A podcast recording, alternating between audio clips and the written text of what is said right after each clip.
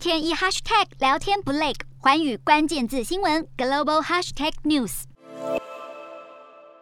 乌克兰总统泽伦斯基和妻子欧莲娜一同出席乌克兰首位总统克拉夫丘克的丧礼，这是俄乌战争爆发近三个月来夫妻首度一起现身，两人并肩而行，向棺木献花。欧莲娜左手握拳，看似在阔别这么久之后忍着不去握丈夫的手，两个人神情平静，但看得出十分疲惫。乌克兰人奋勇抵抗俄军的精神感动了许多人。乌克兰饶舌团体卡路什乐团在大众的广泛支持下。赢得欧洲歌唱大赛，主唱普舒克表示，乐团接下来将拍卖奖杯，并计划展开欧洲巡演，为乌克兰军队募款。卡路什乐团也表示，希望乌克兰明年能够主办欧洲歌唱大赛，并向在南部港城马利波死守多日的乌军致敬。